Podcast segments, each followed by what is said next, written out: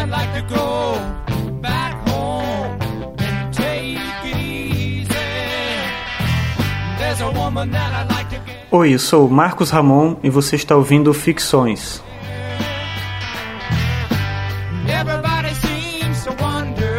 Ficções é um programa em que eu falo sobre o cotidiano a partir da filosofia. E o episódio de hoje, o episódio 11, é sobre colaboração.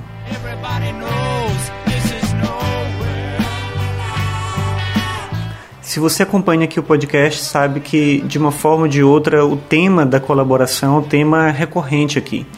Principalmente se a gente entender, como eu entendo, a filosofia como um tipo de conhecimento que depende do outro, é um tipo de conhecimento que existe no contato com o outro. Então é, é uma forma de perceber o mundo, uma forma de refletir sobre o mundo a partir de uma compreensão de comunidade. Claro que às vezes a gente pode imaginar a figura do filósofo isolado, produzindo sozinho um, um, um, tipo de conhecimento e pensando sobre a realidade, elaborando uma teoria. Mas mesmo nesse caso, é alguém que está pensando sobre o social, que está pensando sobre a sua inserção no mundo, no contato com outros. E isso se dá principalmente por conta da natureza gregária do ser humano, que é algo que está presente já na discussão feita por Aristóteles, quando ele apresenta a ideia de que outros animais podem se associar por motivos distintos, mas é da natureza humana viver em conjunto.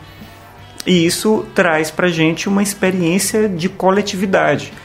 Claro que em maior ou menor grau a gente vai encontrar certas barreiras, entraves para essa vida em conjunto.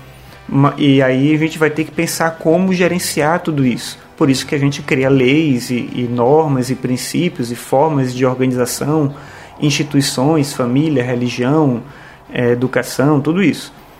Mas é, são, de certa maneira, estratégias para pensar o próprio mundo, para tentar encontrar uma maneira mais eficiente de viver em conjunto. Claro que isso não é simples e também nem por isso significa que a gente vive junto por altruísmo, porque a gente gosta de estar junto. É, o Eric Raymond, por exemplo, ele defende a ideia de que a colaboração, ele não usa o termo colaboração, mas que a colaboração, de certa maneira, porque ele está falando de um tipo de ação em que alguém se doa para o outro, né, para realizar uma tarefa é, no, no, âmbito coletivo, assim, e ele fala que o, o que determina a viabilidade disso é a promessa plausível, quer dizer, é, é que aquilo que é solicitado para a pessoa seja justo e que possa ser realizado. Então, as pessoas se identificam com determinadas causas e elas aceitam trabalhar naquilo e doar o seu tempo e, e, e viver um pouco da, do sonho compartilhado com outras pessoas porque elas veem uma possibilidade real de, de transformar algo, de realizar alguma coisa. É, isso é interessante porque a gente costuma muito ouvir falar que a gente está na era do individualismo, que as pessoas querem agir por conta própria e sozinhas. Mas será que é isso? Ou será que é um mau aproveitamento das habilidades sociais que a gente tem, das habilidades é, é, de trabalho em conjunto, da, nossa forma de agir em, em equipe? Quer dizer, quando a gente tem uma figura de liderança que sabe coordenar as pessoas e justamente vender, vou usar o termo vender, mas quer dizer, apresentar de forma clara essa promessa plausível, as pessoas aderem àquele movimento, aderem àquela ideia e acabam se envolvendo com o processo.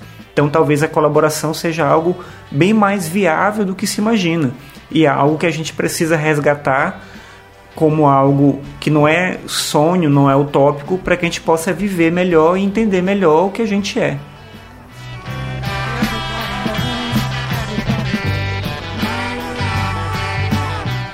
Bem, é isso. Espero que você tenha gostado.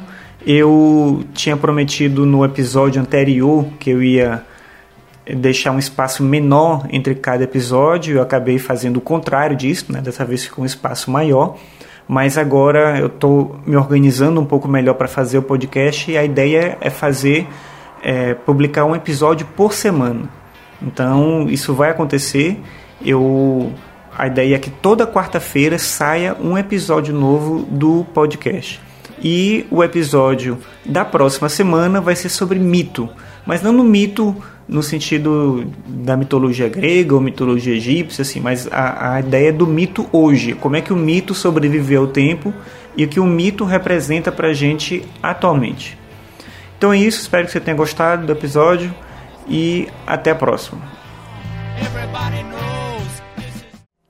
Acesse todos os episódios do podcast no site marcosramon.net barra podcast.